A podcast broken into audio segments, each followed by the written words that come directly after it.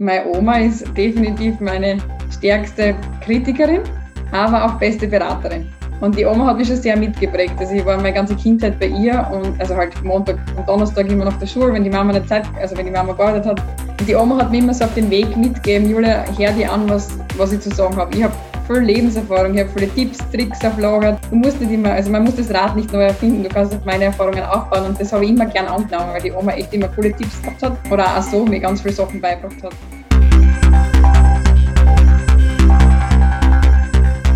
Stimmrecht, der Podcast der Steirischen Volkspartei. Stimmrecht bedeutet, wählen zu dürfen. Stimmrecht bedeutet aber ebenso, nicht nur zu reden, sondern auch etwas sagen zu wollen. Hören Sie rein und hören Sie zu. Wir bringen Ihnen die Politik und ihre Menschen näher.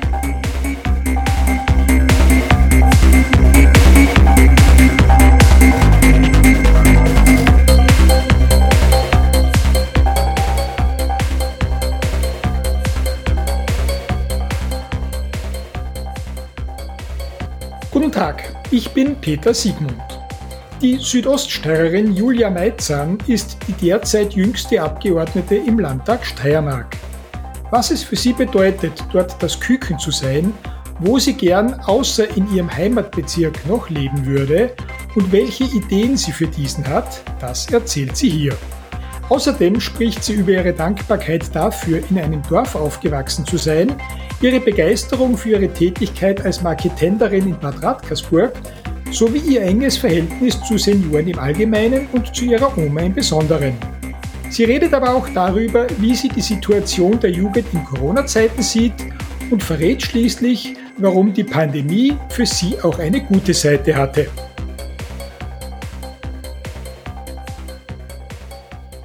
Hörerinnen und Hörer, herzlich willkommen wieder einmal bei Stimmrecht, dem Podcast der Steirischen Volkspartei. Unser heutiger Gast ist ein junger Gast. Es ist die jüngste Abgeordnete des Steiermärkischen Landtages. Ich freue mich, die Landtagsabgeordnete Julia Meizan begrüßen zu dürfen. Herzlich willkommen, Frau Meizan. Danke, herzliches Grüß Gott. Sie haben bei der Landtagswahl 2019 auf dem zwölften Listenplatz der Landesliste kandidiert, sowie auf Platz 5 im Landeswahlkreis 2, also in der Oststeiermark. Mit welchem Mandat sitzen Sie eigentlich im Landtag? Mit einem Regionalmandat. Sie sind also die jüngste Abgeordnete. Sie sind jetzt 26. Als Sie in den Landtag eingezogen sind, waren Sie 25. Wie ist es, als Küken im Landesparlament zu sitzen? Was ist denn das für ein Gefühl? Naja, natürlich erfüllt es mich mit ziemlich viel Stolz, dass ich die jüngste Abgeordnete bin. Aber jetzt äh, nur jung zu sein, reicht natürlich dann auch nicht aus. Äh, und deshalb ist es mir schon an der Stelle immer wichtig, auch zu betonen, dass ich, äh, wenn ich aus dem Jahr sprechen darf und, und berichten darf, das Alter spielt so lange eine Rolle, bis man die Kompetenz eben unter Beweis stellen konnte. Und wenn man das einmal unter Beweis stellen konnte, dann ist überhaupt kein Thema mehr, wie alt man ist. Geht es Ihnen eigentlich auf die Nerven, dass Sie immer für Alter angesprochen werden? Na, auf die Nerven geht es mir nicht. Aber eben, wie gesagt, ich möchte nicht nur so als die junge Abgeordnete hingestellt werden, weil mir denke, es ist schön, das, das Küken zu sein, aber ich möchte schon auch durch meine, ähm, durch meine Kompetenz glänzen, würde ich jetzt einmal sagen. Wenn ich Sie kurz vorstellen darf, Sie haben die Höhere Lehranstalt für wirtschaftliche Berufe in Murek besucht. Dort haben Sie 2014 maturiert. Dann haben Sie Betriebswirtschaft an der Universität Graz studiert. Das haben sie mit dem Bachelor of Science abgeschlossen und dann haben sie noch an der Wirtschaftsuni in Wien ein Management-Masterstudium bestritten, das sie als Master of Science abgeschlossen haben. Wie hat sich denn eigentlich in die Politik verschlagen? Das ist eine gute Frage. Naja, ich würde mal sagen, ich komme aus einem sehr politischen Elternhaus. Also Politik war bei uns immer Thema und es ist eigentlich kein Tag vergangen, in dem wir oder an dem wir nicht politisiert haben. Das gibt es ja jetzt noch nicht. Das ist irgendwie auch schön so. Und bei mir hat es eigentlich recht früh herauskristallisiert. Ich habe meine ganze Freizeit immer schon dem Ehrenamt gewidmet. Aber nicht, um irgendwie was zu werden, sondern einfach aus tiefster Überzeugung und Leidenschaft. Und so habe ich halt von der Jungschau bis Marketenderin, Schulsprecherin, Mandatarin der Studienvertretung, äh, Fakultätsvertreterin, Uni-Management Club und dann irgendwann haben wir auch die junge ÖVP in Radkersburg reorganisiert und ja, dann haben wir kleinere Sachen organisiert und dann bin ich irgendwie anscheinend aufgefallen und bin dann gefragt worden, ob ich, nicht, äh, ob ich mir nicht vorstellen könnte, auch beim Nationalratswahlkampf auf die Liste zu gehen und zu kandidieren. Und da habe ich ganz gerne die Agnes Dotter, unsere Nationalrätin, unterstützt. War echt, war echt eine schöne Zeit, schöner Sommer, an dem wir den Wahlkampf bestritten haben. Ja, und dann bin ich gefragt worden, ob ich mir das nicht vorstellen kann, beim Landtagswahlkampf wieder zu kandidieren. Da war ich gerade auf Auslandssemester in Frankreich, aber das ganz gut gemanagt, irgendwie das beides hinzukriegen. Und ja, jetzt bin ich ganz glücklich darüber, dass es so geworden ist. Sie sind im ÖVP-Landtagsclub Sprecherin für Jugend, Arbeit und Behinderte, wie es offiziell heißt. Das ist für Jugend sind ist jetzt keine ganz große Überraschung. Was befähigt Sie, Sprecherin für Arbeit und Behinderte zu sein? Jugend liegt irgendwie auf der Hand, das jüngste unserer Fraktion. Das äh, passt da ganz gut. Bin ich äh, sehr happy darüber, dass ich das machen darf. Ja, und in unserem, in unserem Club, beziehungsweise im Land Steiermark, ist der Sozialbereich ja irrsinnig riesiger Bereich und deshalb wurden da auch die Sprecherfunktionen aufgeteilt. Ich komme ja aus Bad Radkersburg, wir haben einen großen Bereich rund um die Gesundheit, um die Kur- und die Reha-Betriebe. Das heißt, Menschen mit Behinderung oder Menschen mit Einschränkungen waren bei mir immer Thema und waren immer präsent eigentlich. Und so ist es für mich ähm, echt eine schöne Aufgabe, jetzt den Menschen mit Behinderung eine Stimme zu geben. Das mache ich sehr gern. Und, und ja, dankenswerterweise habe ich auch den Bereich der Arbeit bekommen. Aufgrund der Corona-Krise natürlich eine der zentralen Herausforderungen ist der Arbeitsmarkt. Was können Sie für Menschen mit besonderen Ansprüchen bewegen? Wo sind da Ihre speziellen Kompetenzen? Im Wesentlichen geht es mir darum, den Menschen mit Behinderung eben eine Stimme zu geben und vor allem auch inklusiv mit ihnen zu arbeiten. Also nicht über die Menschen mit Behinderung sprechen, sondern mit ihnen und, und das Thema immer wieder anzusprechen, weil es ist einfach echt wesentlich, sie in den Arbeitsmarkt, in die Gesellschaft einfach zu integrieren. Und ja, ich glaube, da sind wir auf einem guten Weg alle gemeinsam, gerade in der Steiermark. Gerade in der Steiermark, das ist jetzt der Spagat dazu, dass Sie ja schon relativ viel Zeit auch außerhalb der Steiermark verbracht haben. Sie waren in Frankreich, Sie waren in den Vereinigten Staaten, Sie waren sogar an der österreichischen Außenhandelswirtschaftsstelle in Sydney, wenn ich das richtig gesehen habe. Sie haben ein Hotelpraktikum in der Schweiz gemacht. Wo hat es Ihnen da am besten gefallen? Boah, am besten gefallen, das kann man jetzt gar nicht so beantworten, aber es war überall cool. Also mit 17 war ich in der Schweiz drei Monate, dann in, dann in Amerika zwei Sommer lang und dann durfte ich auch noch in der österreichischen Außenwirtschaft genau Praktika machen. Das waren alles echt coole Erfahrungen. Was mir am besten gefallen hat, kann ich jetzt nicht sagen. Ich würde sagen, wenn ich mich entscheiden müsste, wo ich leben würde, abgesehen von Österreich und der Südoststeiermark, dann würde ich, glaube ich, entweder Sydney, Australien nehmen oder, oder Zürich. Ja definitiv. Das hat es mir, glaube ich, am besten gefallen. Ich habe da ein Jobangebot gehabt zwischen Bachelor und Master. Habe mir dann aber dafür entschieden, ähm, also in Australien, und habe mir dann aber entschieden, meinen Master noch dran zu hängen, weil mir gedacht habe, na, sonst mache ich es nicht mehr und, und das kann ich immer noch machen. Genau, und von dem her könnte ich mir durchaus vorstellen, einmal nach Australien zu gehen. Man weiß es ja nicht. Vielleicht, was, was das Leben so bringt. Ich hätte Ihnen das so wünschen, nicht weil ich Ihnen, oder besser gesagt, weil ich nicht der Steiermark Ihre Kompetenz gönne, sondern weil Sydney schon eine richtig geile Stadt ist, oder? Absolut, ja. Es ist sehr, sehr lebenswert, auf jeden Fall. Das Büro war total cool ähm, im Central Business District, gleich neben der Harbour Bridge und das hat schon echt was, gell? Aber es ist immer cool, wenn man was anderes sieht und, und die Perspektive von außen hat, weil dann gefällt es daheim noch besser. Also ich bin immer wieder gern heimgekommen und deshalb freut es mich jetzt, dass ich die Tätigkeit innehaben darf, weil es einfach irrsinnig schön ist, für die Südoststeiermark zu arbeiten und für die Steiermark. Da muss ich Sie jetzt mit ein paar Zitaten von Ihnen konfrontieren. Sie betonen nämlich immer wieder, wie sehr Sie die wunderschöne und lebenswerte Region Südoststeiermark lieben. Und jetzt frage ich Sie ganz konkret, was können Sie in Ihrer politischen Funktion für diese Südoststeiermark tun, wenn Sie Schlagworte von sich geben wie es ist mir ein besonderes Anliegen, mich gemeinsam mit unserem starken Team dafür einzusetzen, dass junge Menschen in der Region bleiben oder wieder zurückkehren können. Oder Sie sagen auch, man sollte seine Flügel entfalten können und ideale Bedingungen vorfinden, um gerne wieder in die Region zurückzukommen. Das ist jetzt sehr plakativ. Was steckt da dahinter? Mhm. Es ist plakativ, aber ich habe mir sehr viel dabei gedacht. Wir hören hier jetzt immer wieder diesen Ausspruch oder dieses Zitat, ohne Gesundheit ist alles nichts.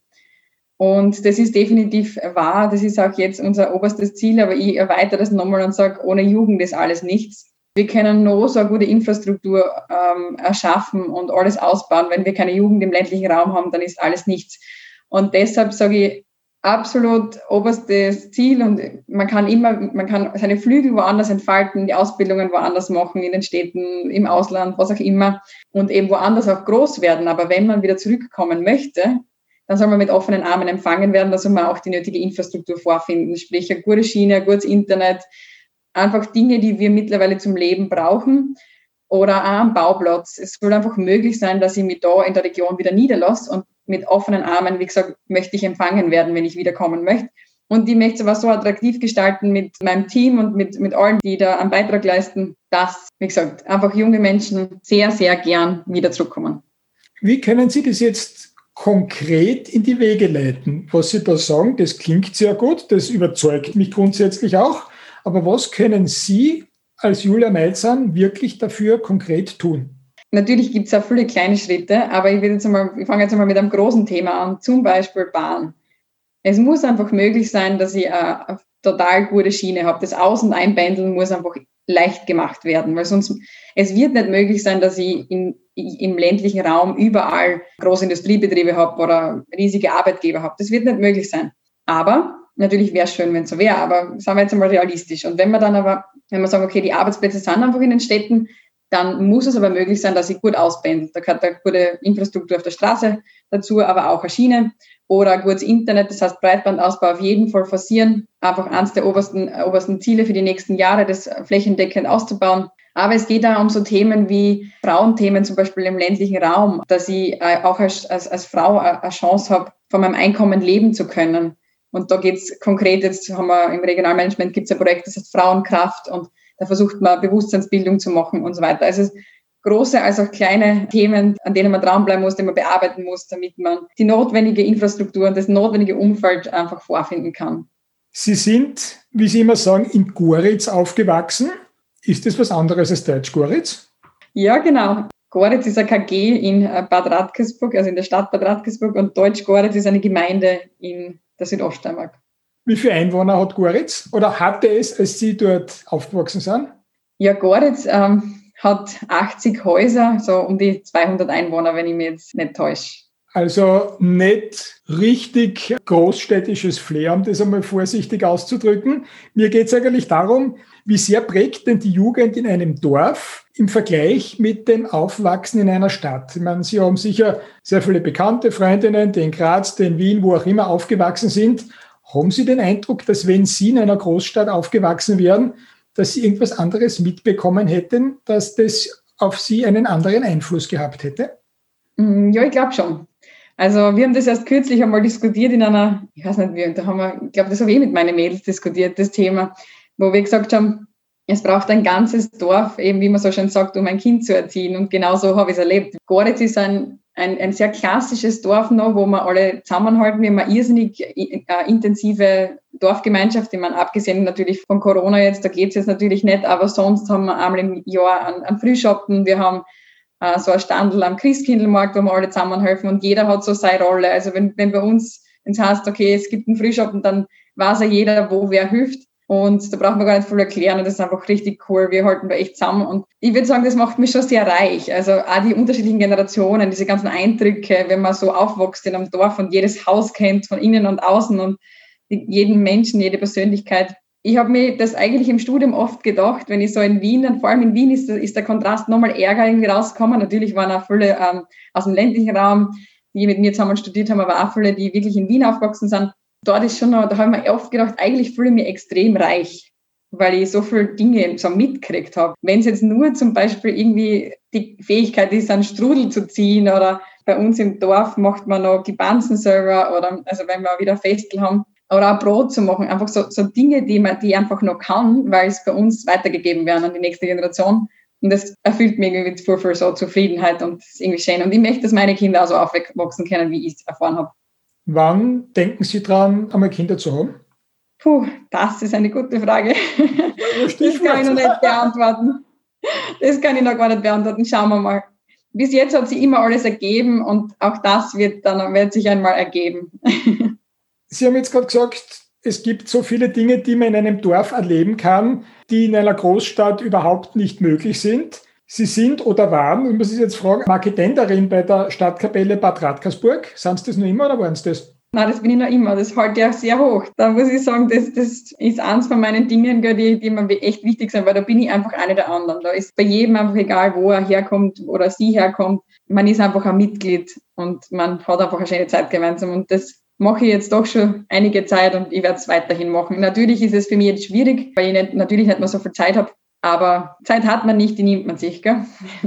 Als Marketenderin schenkt man Schnapseln aus muss man da sehr trinkfest sein, weil da sagt wahrscheinlich jeder, aber ich trinke nur eins, wenn du dann mittrinkst, oder? Naja, man muss schon immer wieder mittrinken, aber immer dann auch nicht, gell? Da muss man halt einfach oft einmal nachsagen. Da kommt man dann, da kann man sich dann einmal, da kann man das durchsetzen oder sich durchzusetzen, üben. Und einfach mal ganz klar sagen, na, jetzt ist einmal aus, es reicht. Ein gutes Jahr Ihrer Präsenz im Landtag ist jetzt vorbei. Das heißt, Sie können einmal ein bisschen Bilanz ziehen. Wie fällt denn diese Bilanz aus? Was ist so gelaufen, wie Sie sich vorgestellt hatten? Was war gar nicht so, weil Sie gesagt oder wo Sie gedacht hätten, das habe ich mir eigentlich ganz anders vorgestellt? Haben Sie eine persönliche Erfolgsbilanz? Gibt es Dinge, wo Sie sagen, hm, das hätte ich gern durchgesetzt, hat nicht ganz funktioniert? Wie schaut denn das aus? Ja, ein Jahr Abgeordneter ist jetzt vorbei. Ich habe mir vor einem Jahr immer gedacht, ich wünsche mir dass dieses Jahr, das erste Jahr schon vorbei ist und dass ich dann schon gut eingearbeitet bin und so weiter. Und der Moment ist jetzt gerade da. Ich habe das auch erst gerade mit, wieder mit meinen Mädels besprochen. Irgendwie bin ich jetzt so glücklich, dass ich mir jetzt irgendwie schon, schon langsam eingearbeitet fühle und, und weiß, wie der Hase läuft. Ich würde sagen, am Anfang war es ja doch so, dass ich von Montag bis Sonntag im, im Dienst war. Also wenn ich am Nachmittag, am Sonntagnachmittag einmal Zeit gehabt habe, dann war das früh. Und dann auf einmal ist ja Corona gekommen und das ist weg von diesem Repräsentativen, von dem, diese unzähligen Termine hin zur extrem inhaltlich in die Tiefe gegangen und, und dass ich mich dort einfach wirklich vertiefen konnte und Projekte eben auf, auf dieser Ebene forcieren konnte. Und da war es eigentlich so, dass ich, glaube ich, in irrsinnig schneller Zeit so diese Wege gelernt habe. Okay, wen frage ich für was? Äh, wie schaut das aus? Wie handle ich die Situationen? Was muss ich sofort beantworten? Wo kann ich mal am Tag ähm, warten, weil es jetzt gerade, weil gerade irgendwie was anderes stressig ist? Also ich würde sagen, das waren, das waren so die, die größten Dinge und natürlich habe ich auch ein bisschen so meine, ähm, meine Rolle mehr gefunden. Es, also in so eine Rolle hineinzuwachsen ist ja nicht so einfach. Und da kann ich jetzt schon sagen, jetzt weiß ich, okay, das sind so meine Themen, die besetze ich, das ist cool, da kann ich ja, wie weit kann ich dafür da gehen, wie, wie sehr kann ich selbst gestalten. Und da habe ich auch schon die ersten Erfolge eigentlich feiern können, Dinge, die wir umgesetzt haben und die wir halt jetzt auf den Weg bringen, weil da gibt es ja wieder so ein Zitat, ein beurteile einen Tag nicht an den Früchten, die du geerntet, sondern an den Samen, die du gesät hast. Und genau so lege ich meine politische Arbeit eigentlich aus. Es ist mir nicht so wichtig, dass ich die politischen Erfolge jetzt einfahre, sondern es ist mir eher wichtig, dass ich einfach das Fundament für die Zukunft und für das, dass es eben sich entfalten kann, äh, schaffe. Sie haben das erste Jahr im Landtag unter ganz speziellen Bedingungen erlebt. Stichwort Corona logischerweise. Was glauben Sie, wäre denn ohne Corona anders gewesen und anders gelaufen im Landesparlament oder für Sie persönlich? Für mich persönlich wäre anders gelaufen, dass ich vielleicht mein Studium nie in dieser Zeit fertiggebracht hätte.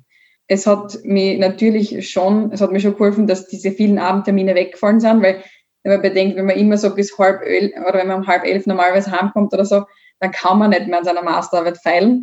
Und das war halt schon ein Riesenvorteil. Da habe ich mir vorgenommen, okay, ich arbeite so bis sieben, acht und dann muss ich bis zwölf noch zwei Seiten von meiner Arbeit schreiben und das habe ich wirklich durchgezogen. Und dann war ich einfach fertig und es war cool. Dem her hat, hat immer alles etwas Gutes. Natürlich äh, finde ich an Corona nicht viel Positives, aber leider müssen wir mit dieser Herausforderung jetzt noch ein paar Monate leben. Wie lange wir wirklich damit leben müssen, das wissen wir alle zusammen nicht. Sie sind noch sehr jung. Das heißt immer, die Gefahr, die von Corona ausgeht, steigt mit dem Lebensalter. Wie sehr haben Sie eigentlich Angst vom Virus und vor seinen Mutationen? Ja, Angst ist vielleicht das falsche Wort. Also Angst habe ich jetzt keine und fürchten tue mir jetzt auch nicht, aber ich habe sehr viel Respekt davor, muss ich sagen. Und ähm, ich bin jetzt kein leichtsinniger Mensch, das heißt, ich nehme die Maßnahmen sehr, sehr ernst. Ich trage die FFP2-Maske auch schon wirklich lang jetzt da und habe relativ schnell gewechselt, sobald ich welche gehabt habe von den FFP2 ähm, weg vom Mund-Nasenschutz, weil ich einfach das Gefühl habe, dass ich mit der besser geschützt bin und so bin ich ganz gut durchgekommen. Aber ich schaue schon wirklich genau, also wie gesagt, immer auf Abstand und die Maßnahmen wirklich einzuhalten, weil mir geht es nicht, nicht so sehr um mich, wenn ich, natürlich kann es ja auch sein, dass, dass, dass man selbst einen schweren Verlauf hat, aber mir geht es einfach um, um mein Umfeld, weil wenn ich jetzt äh, meine Oma denke oder so, dann ist es einfach voll wichtig, dass, dass ich auch gesund bin, dass ich ja keine Gefahr für irgendwen anders bin. Um das geht es mir hauptsächlich. Jetzt sind Sie altersmäßig zwar nicht mehr Schülerin, ich will Ihnen da nicht nahe treten, aber Sie sind jetzt noch nicht so weit weg vom Alter der Oberstufenschüler, sage ich jetzt einmal. Viele sprechen von einer verlorenen Generation. Können Sie diese Ausdrucksweise irgendwie nachvollziehen oder ist das nicht doch ein bisschen überhalten? Naja, verlorene Generation würde ich jetzt nicht sagen. Es ist natürlich irrsinnig schwierig jetzt. Gerade für die jungen Menschen, die ganzen Herausforderungen. Gerade wenn man äh, jugendlich ist, wenn man junger Erwachsener ist, ähm, dann braucht man einfach seine Freunde. Man braucht, man muss den Austausch pflegen. Äh, man, man will einfach nicht immer alles mit den Eltern besprechen. Diese soziale Interaktion ist einfach unglaublich wesentlich, gerade in dem Alter. Das heißt, für die Jungen ist es schon und für die, für die Jugendlichen ist es einfach schwierig jetzt gerade. Oder die ganzen Enttäuschungen, die man so, man hat im Leben einfach so Leuchttürme, Türme, wo man hinarbeitet und Ziele, so ein Maturaball, eine Sponsion. Das ist einfach, wenn es dann, wenn es dann ein Maturaball online hast, ist eh schön, es ist, man hat halt neue Wege gefunden, aber es wird das nie ersetzen. Und ich hoffe aber trotzdem, dass die Jugendlichen da was mitnehmen konnten aus dieser Zeit. Also ich glaube, so aus Eigenverantwortung hat man sicher in der Zeit extrem gut gelernt wenn mir nur denke, diese Eigenverantwortung, die, glaube ich, jetzt die Jugendlichen in der Zeit gelernt haben, habe ich auf der Uni erst gelernt, wenn man, wenn nicht immer jeder dahinter ist, wie du es tust, sondern du musst einfach einmal schauen, dass du selbst zurechtkommst. Da haben sie halt diese Kompetenz mehr gelernt. Aber natürlich ist es jetzt eine Zeit, die extrem schwierig war. Und ich hoffe, dass das bald zu Ende geht und dass sie diejenigen, die zum Beispiel eine Maturaball nicht haben konnten oder eine Abschlussfeier oder eine Meisterprüfungsfeier oder was auch immer, hoffe ich, dass sie das im Sommer vielleicht nachholen können. Das wäre echt, echt schön. Sie betonen auch immer wieder, dass als starkes Fundament für eine funktionierende Gesellschaft unsere Senioren und deren Wissen dienen und dass dieses Know-how erhalten bleiben müsse. Und Sie sagen auch, dass Sie wollen, dass fitte Senioren Teil der Gesellschaft bleiben. Was meinen Sie damit? Was bedeutet das für Sie? Bitte Senioren sollen absolut Teil unserer Gesellschaft bleiben. Ich habe nämlich das Gefühl, dass gerade so die Generation von meinen Eltern zum Beispiel, die jetzt schon langsam in Pension gehen, da geht es oft nicht mehr so darum, dass sie noch finanzielle Einnahmen generieren können, sondern es geht um dieses Gebrauchtwerden in der Gesellschaft.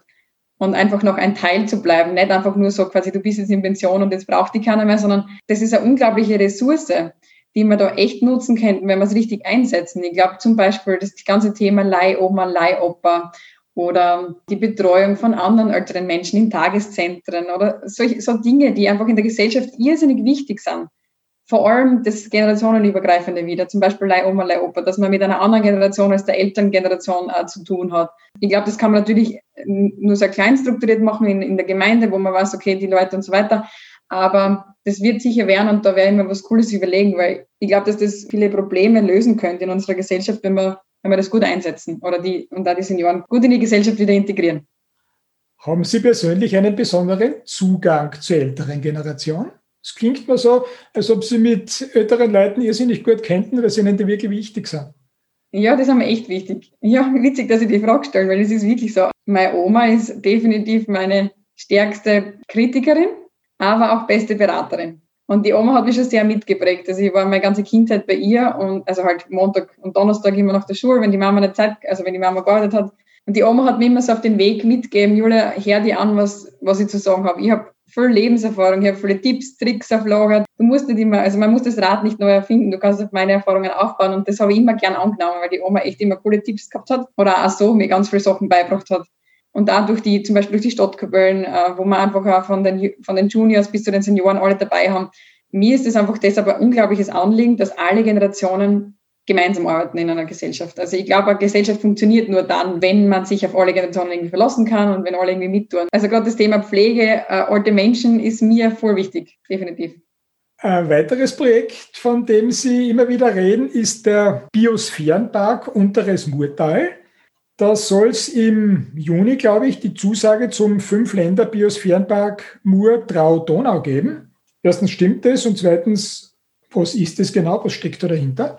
Ja, der Biosphärenpark ist eine Modellregion für nachhaltige Regionalentwicklung. Das heißt, man kann sich das vorstellen, dass da sanfter Tourismus, Landwirtschaft und äh, Umweltschutz ineinander greifen alles immer mit dem Fokus auf Umweltschutz. Also alle Aktivitäten, die man in diesem naturräumlich sensiblen Raum macht, sind immer eben mit dem Fokus auf, auf Umweltschutz, auf Naturschutz. Das UNESCO-Biosphärenreservat ist eingegliedert in das Welt, äh, Weltnetzwerk der Biosphärenreservate. Das heißt, es gibt insgesamt 700, über 720 Biosphärenparks äh, auf der ganzen Welt. 21 grenzüberschreitende. Das Ganze hat eine Fläche von Australien und das leben ungefähr 250 Millionen Menschen in einem Biosphärenpark. Also ich zum Beispiel, wo ich jetzt gerade sitze, oder wo ich jetzt gerade lebe, ich lebe auch im Biosphärenpark. Bei uns in der Steiermark ist es eben der erste, in ganz Österreich gibt es jetzt insgesamt vier. Und bei uns in der Steiermark ist es der Biosphärenpark Unteres Murtal. Das heißt, es ist die ganze Flusslandschaft, um die, also von Murek bis nach Bad Radkersburg runter. Da ist die Mur, die Kernzone und rundherum die Auwälder, also dieser naturräumlich sehr sensible Raum, ist quasi der Biosphärenpark. Und jetzt ist es aber unser Biosphärenpark Unteres Murtal ist nur die Vorstufe gewesen für den Fünf-Länder-Biosphärenpark, der jetzt eben anerkannt wird, der auch äh, liebevoll der Amazonas Europas genannt wird, also sprich die wertvollste zusammenhängende Flusslandschaft Mitteleuropas äh, dann bildet und der von Murek startet über Bad Radkersburg bis runter nach Serbien, da ist dabei Kroatien, Slowenien, Österreich, Ungarn. So ein Biosphärenpark nutzt vielen. Also wenn man Regionalentwicklung ja richtig macht, dann profitieren ganz viele kleine davon im Gegensatz zu einem großen. Und das ist eigentlich auch der Sinn vom Biosphärenpark. Es hat überhaupt nichts mit Landnutzungskonflikten zu tun, sondern ganz im Gegenteil. Es ist Potenzialentfaltung. Es ist das, was wir daraus machen. Sind Sie derzeit eigentlich Berufspolitikerin? Ähm, ja. ich habe mich immer so durchgestresst durch meine Ausbildung und durch irgendwie dann, jetzt habe ich auch noch die Abgeordnetentätigkeit, also parallel Studium zu beenden plus Abgeordnete zu sein, ist schon ein ziemlicher Stress gewesen.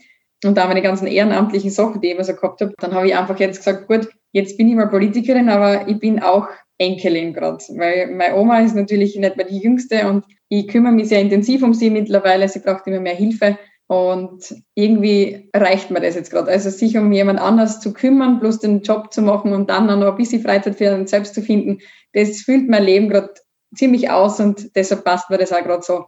Aber vielleicht ergibt sich mal anders mal was und ich ähm, bin natürlich am überlegen, wohin die Reise noch geht für mich beruflich, sei es ein anderer Job, also halt ein, ein Job nebenbei auch noch oder Landwirtschaft zu revitalisieren oder Dissertation zu machen.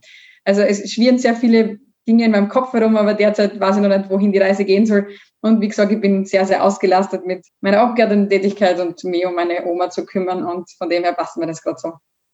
Ich glaube, beide Aufgaben sind sehr herausfordernd, sowohl jene für die Steiermark und vor allem die, sich um ihre Oma auf eine Art und Weise zu kümmern, dass die Oma das von ihnen zurückkriegt, was sie ihnen gegeben hat, weil ich habe den Eindruck, dass sie ja wirklich ein sehr, sehr enges Verhältnis zu ihrer Großmutter haben.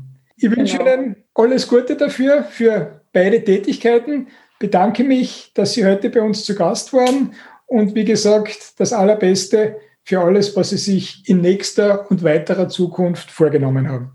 Herzlichen Dank fürs Gespräch. Danke, Julia Meitzan. Danke auch Ihnen wieder, liebe Hörerinnen und Hörer, für Ihr Interesse und Ihre Aufmerksamkeit. Stimmrecht, den Podcast der Steirischen Volkspartei betreffend. Und seien Sie gespannt darauf, wen wir Ihnen in der nächsten Folge präsentieren.